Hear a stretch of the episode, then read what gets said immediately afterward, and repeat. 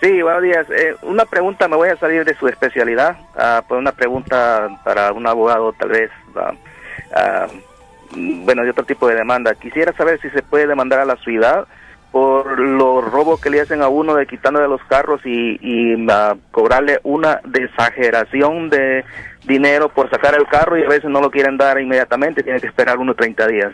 ¿Se puede demandar a la ciudad por eso? Mm, No creo, porque si no, varias gente ya lo ha hecho, ya lo hubiera hecho.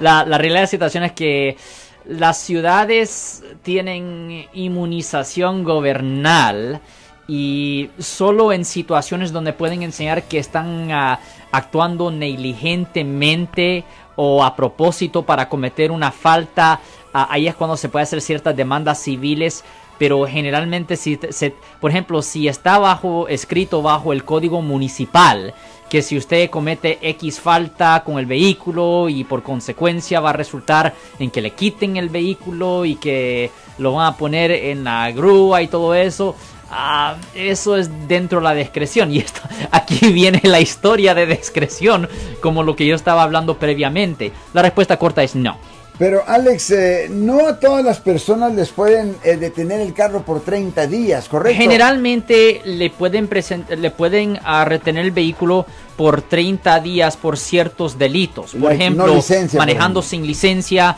manejando con la licencia suspendida, pegando y corriendo, manejando bajo la influencia. Pero tiene que ser delitos, no infracciones. Tiene que ser delitos. Ahora, personas pueden cometer delitos estando en un vehículo, ¿me entiendes? Porque no toda, porque todo el mundo que comete una falta vehicular, eh, solo porque es una falta vehicular, eso no quiere decir que no puede ser un delito. Por ejemplo, si usted está manejando más de 100 millas por hora sobre el límite, eso es un delito. Si usted está manejando sin licencia, es delito. Manejando bajo la influencia, eso es delito. Pegando y corriendo, eso es delito. Manejando con licencia suspendida, es delito. Dejando que alguien sin licencia manejar su vehículo, eso es un delito. So, hay muchos códigos que pueden ser vehiculares y todavía pueden ser delitos. Y en esas situaciones sí les pueden embargar los vehículos por 30 días, Marcos. Wow, pues qué interesante, damas y caballeros. Claro que el teléfono aquí es 415-552-2938. Yo soy el abogado Alexander Cross. Nosotros somos abogados de defensa criminal. Right. Le ayudamos a las personas que han sido arrestadas y acusadas por haber cometido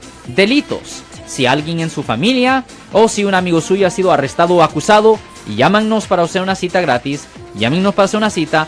Ese número es el 1 800 530 1800. Estamos aquí en toda la área de la Bahía. 1-800-530-1800. Y como siempre, por casos criminales, casos penales, damos la primera cita gratis en nuestra oficina. Siempre estamos aquí todos los martes y viernes a las 12 y 35 respondiendo a sus preguntas con respecto a los casos penales. Y también nos pueden hacer preguntas en nuestra página de Facebook Live. Doctor Alex, abogado de nuevo, 1-800-530-1800, Marco. Bueno, vamos a llamada telefónica, pero ya.